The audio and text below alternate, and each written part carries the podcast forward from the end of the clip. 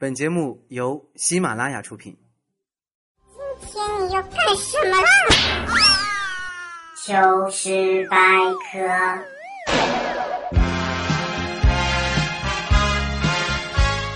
上回书咱们说到，这孙悟空和红孩儿在河边大战，两边是你来我往，互不相让。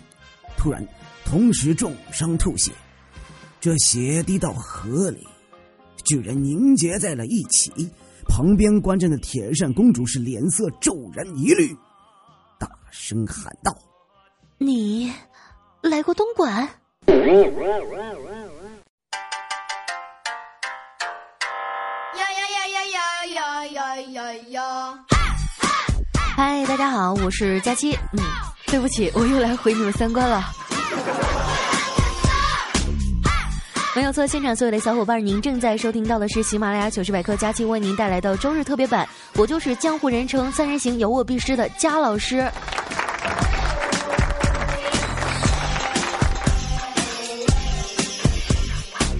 最近啊，东莞扫黄和情人节的热度可以说是不相上下。其实真相真的不是你们想的那样的。话说啊，总理看到广东 H7N9 爆发存在了很大的潜在危险。于是呢，就给农业部批示，把广州所有的鸡都处理掉。但是呢，秘书一时疏忽，把文件错发到了公安部。哎，于是东莞哭了，领导也哭了。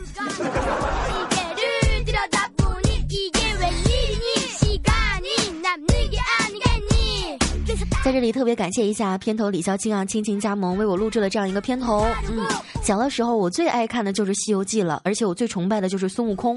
但是长大了以后，我发现这个神话故事隐含的东西实在是太多了。比如孙悟空曾经和牛魔王是拜把子兄弟，为什么会反目成仇呢？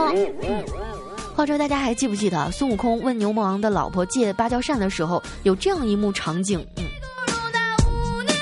悟空说：“嫂嫂。”我已经在你里面了，铁扇公主说：“你快点出来呀，叔叔，我受不了了。”悟空说：“嫂子，我马上要出来了，你快点张开嘴。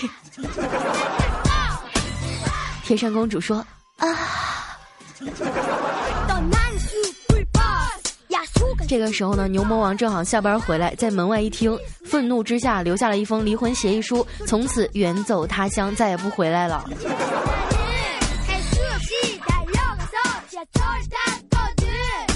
很多人啊都觉得《西游记》当中所有的女妖精都对唐僧垂涎三尺，让男人们是非常的羡慕。其实你仔细想一想，悟空才是整个故事当中最大的赢家，因为每一次要开打之前啊，他要虐小怪之前，悟空都会对着妖精们说一句。嗨，吃俺老孙一棒！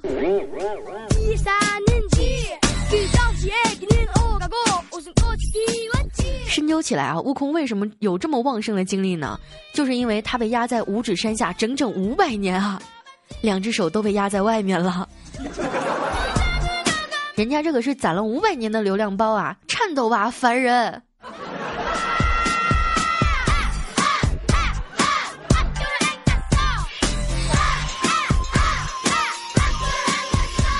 好了，继续回到我们今天的糗事百科当中啊，来关注一下在上期节目当中听众们的留言信息。我估计我再不读留言的话，我家房盖都得被你们给掀了啊。哎，一位叫做阡陌的朋友说，这个有一次啊，坐长途客车，司机开得很疯狂，经常急刹车，结果车上正在放电影啊，好像是某部《虎胆龙威》，刚好司机急刹车的时候呢，电影里讲了句台词：“大哥，你再这么开车，早晚得出事儿啊。”然后大家就笑喷了，嗯。你这算什么呀？你让我想起我经常坐的从我们家到哈尔滨的那趟长途客车，整整四年啊，每次都放同一个电影。那部电影大家应该非常熟。我叫钢蛋儿，我是蒙塔基人。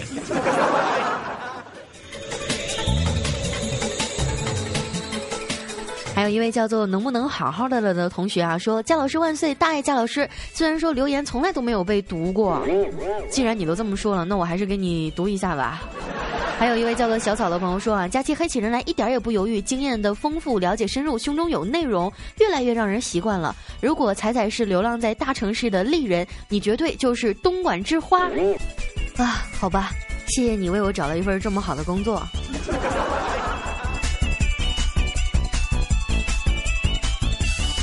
同时还关注下一条，一位叫做小毛驴的朋友说：“佳老师，我实在受不了了，有些人的素质真差，我都不想说了。这些人啊，居然趁着天黑在公园里随地小便，还尿了我一头，简直就是太二逼了！没有看到我正在拉屎吗？”小伙伴，你在家这么调皮，你家人知道吗？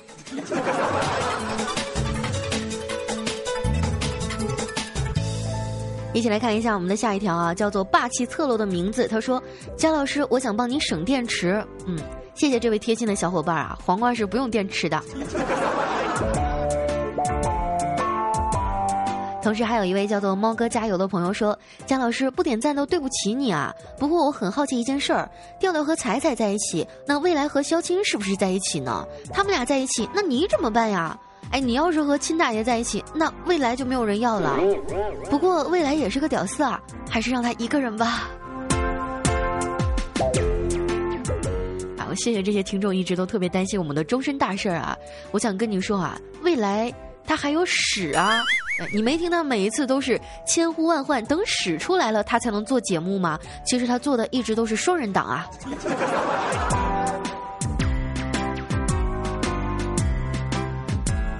啊，在这里感谢一下我们所有的听众朋友对于我们节目的支持啊！啊，如果大家有什么想要说的话，或者发生在生活当中好玩的事情呢，也可以留言在我们的节目下方。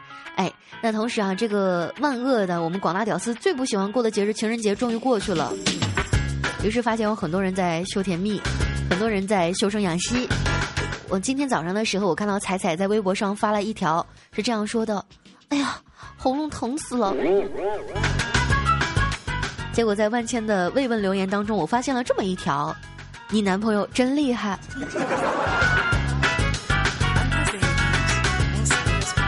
你们的思想实在是太超前了。话说我身边有一个好朋友叫二呆，大家应该对他都非常的熟悉。他已经上大四了，还是没有女朋友。情人节的时候也没有人约他，于是他一个人在家看 A 片儿。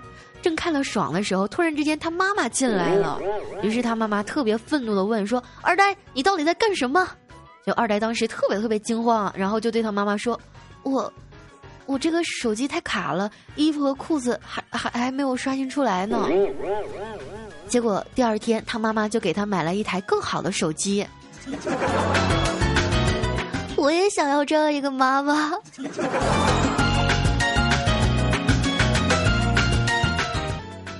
在节目当中啊，经常会有一些听众朋友问我：“佳期，什么是爱情啊？”其实这是一个非常深邃而宽广的问题。我虽然不能为你解答什么是爱情，但是我给你解答一下这个什么叫做爱情的过程。嗯，其实爱情的过程非常的简单啊，在爱情初期的时候，都是以你好为开始的，以你好坏为升华的，以你好棒进入高潮，以你好吗淡化。一，你还好吗？结束了，所以那些在二月十四号秀甜蜜的人，你们不要太嚣张啊！你们已经经历过你好棒的阶段了，你们马上就要进入到你好吗？想到这儿的时候，为什么我心情这么欢快呢？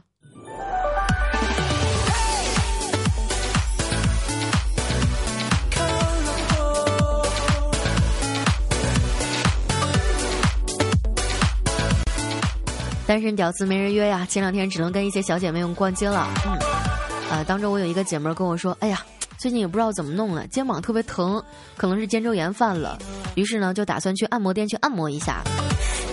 我们几个女同事啊，这个还有小伙伴就一起随意走进了路旁的一家按摩店。有店里的按摩妹子看着我们几个妹子齐刷刷的进来，是大惊失色，结结巴巴的就问我们：“你、你们、你们是来应聘的吗？” 妹子，你紧张什么？我们真的不是来抢饭碗的。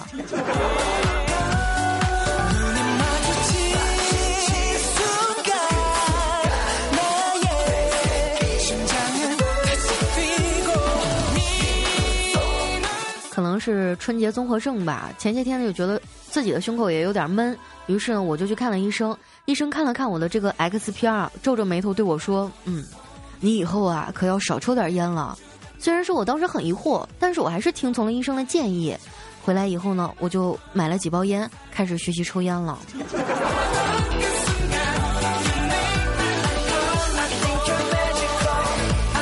经常会有听众朋友说：“佳期，你心咋这么大呢？”其实我并不是我们节目组里心最大的人。能进我们球百的主播都有属于他们的特殊属性，比如彩彩的属性就是女神，调调的属性呢就是土豪，李孝钦的属性呢就是屌丝，老 T 的属性呢就是城乡综合部，然后小怪兽的属性就是呆萌，就是成天老是迷迷糊糊的。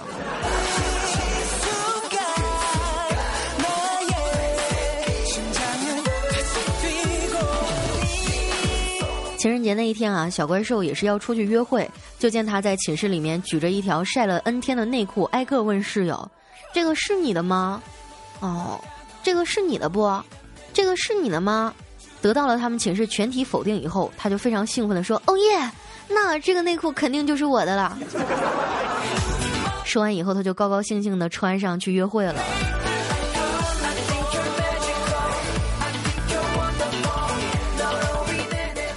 平时的时候调戏小怪兽是我生活当中的一大乐趣啊！有的时候我就会问他一些问题。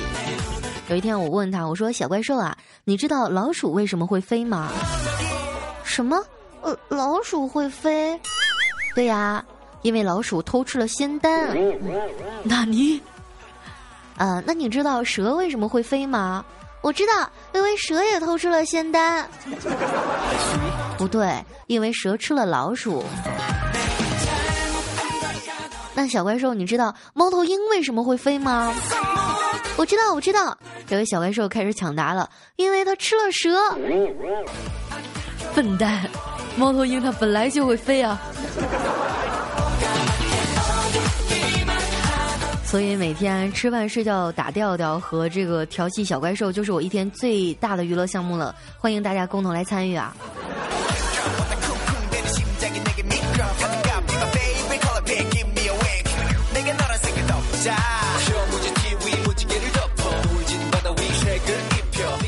昨天晚上的时候啊，在街上散步，看到一个老太太和一个老头手拉着手，也在外面散步啊。当时心中一下子就涌起了莫名的感触。再看看飘在天空中的雪花，瞬间就觉得人生已经变得如此美好，太温馨了。于是我就停下来，羡慕的看着二老。这个时候呢，老头体贴的说：“挺冷的，别冻坏了，回去不？”啊，老太太当时想了想，回答说：“没事儿，再走会儿吧。回去了，俺家老头就不让我出来了。”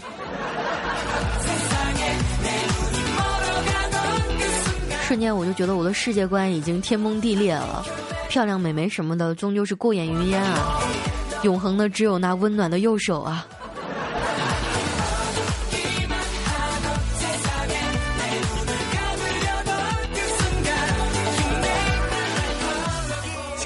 这些未婚人士啊，老 T 应该是比较幸福的啊，因为他有一个非常贤良淑德的老婆。在过年这几天呢，老 T 也是啊，借着放假的机会和一帮死党在家聚会。结果他自己喝高了，他媳妇儿呢就帮他脱衣服，他嘟囔着说啊：“这个你你是我媳妇儿吗？脱裤子的手法这么娴熟，以前是干什么职业的呀？”结果他媳妇儿特别生气，当时啪一个大耳光甩过去，我以前是专业醒酒师。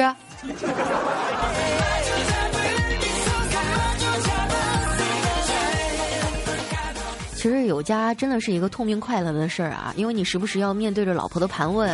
哎，有一天老 T 的老婆就问他，说：“这个为什么我的脸上长痘痘了呀？”当时老 T 想了想说：“因为上帝嫉妒你太漂亮了。”当时老婆特别开心啊，于是又看了看他说：“那你长得也不帅，为什么你也长痘痘了呀？”这个问题简直太难回答了。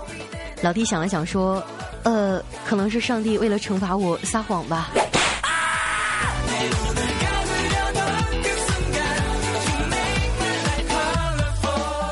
朋友问我说：“佳期，那些主播都有属性，那你的属性是什么？” 其实我觉得我的属性就是磁性，我的声音非常有磁性。我还记得我第一次开听众演唱会的时候，啊，我还没有唱几句的时候，台下就飞上来十几把铁锤和菜刀。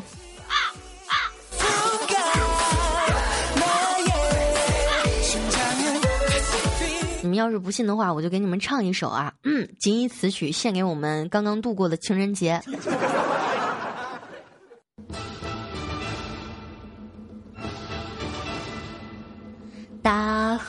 向东流啊，天下的情侣都分手啊，嘿嘿都分手啊，过完元宵都分手啊，说走咱就走啊，你有他有我没有啊。路见不平一声吼啊，不分手就泼汽油啊，点火烧死没人救啊，嘿嘿没人救。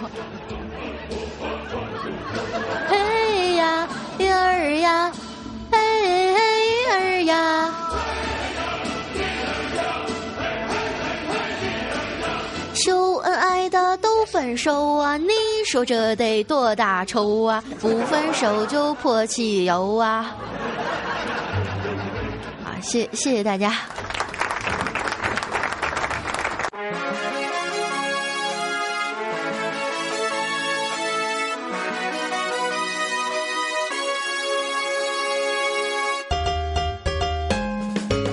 好了，继续回到我们今天的节目当中，现场所有的小伙伴，您正在收听到的是喜马拉雅糗事百科佳期为您带来的周日特别版。刚刚应该算是我在节目当中首次献唱吧。其实我唱歌真的不难听。我有一个小伙伴叫做邵小关，哎，你们应该听说过吧？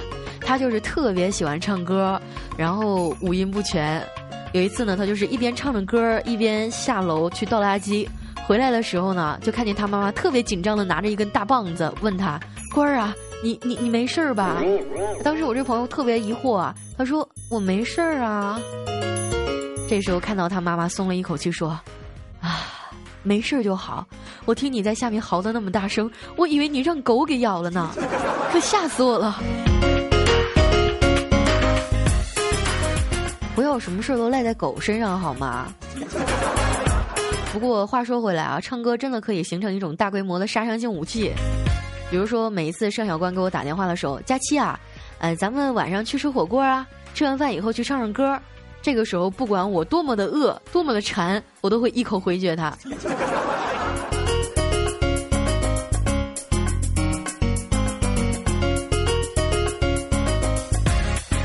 最近其实是特别不爱出门的，大家知道我们东北特别冷啊，已经达到了零下三十度左右了。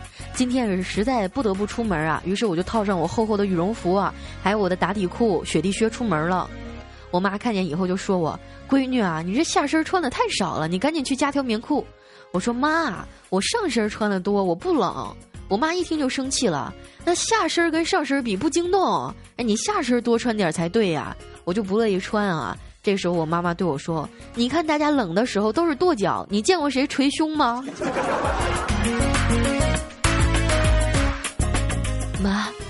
如果小的时候我捶胸的话，现在就不至于这样了。其实我妈妈是一个非常明事理的人啊，她以前是一个语文老师，从小她就把一些人生的大道理融合在一些小故事当中讲给我，来教会我怎么去为人处事啊。我还记得曾经妈妈给我讲过一个狼来了的故事，说从前有个放羊娃给村里放羊，有一天呢他喊狼来啦，村民们听到以后马上就上山去救他，结果发现没有狼，都生气的走了。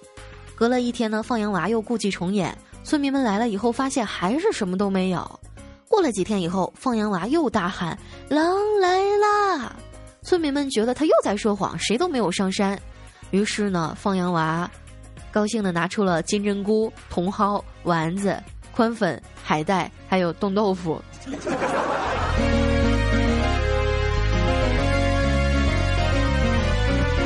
从这以后，我就爱上了火锅。我平时最大的乐趣啊，就是跟我的好朋友小曼，我们两个人出去吃饭，因为他是个吃货，和他在一块儿吃饭的时候，觉得自己吃的一点都不多，能够肆无忌惮的点菜，然后都赖作是他吃的。有一天早上，我和小曼我们俩排队去一家新开的米粉店去买米粉吃，啊，那家特别火，终于轮到他了，结果他说：“老板，给我来半斤米粉。”我当时就惊呆了，半斤。这个时候，老板娘在旁边淡定的说：“这有什么？今天早上的时候还有个吃七两的呢，屌炸天了，有没有？”这个时候，我就发现身边的小曼脸色突然就不对了，就听她弱弱的说：“老板娘，今天早上那个也是我。”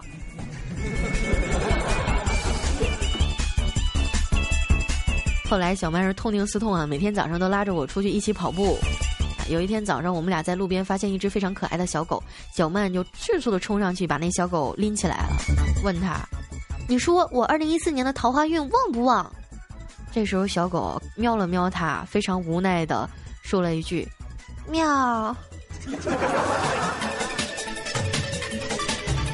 你看，你都把人家小狗逼成什么样了？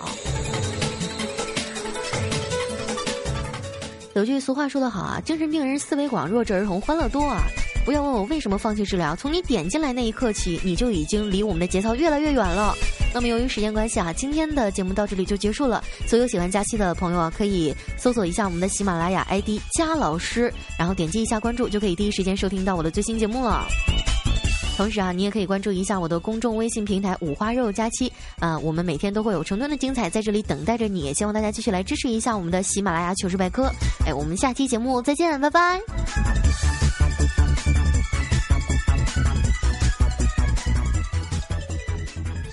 喜马拉雅听，我想听。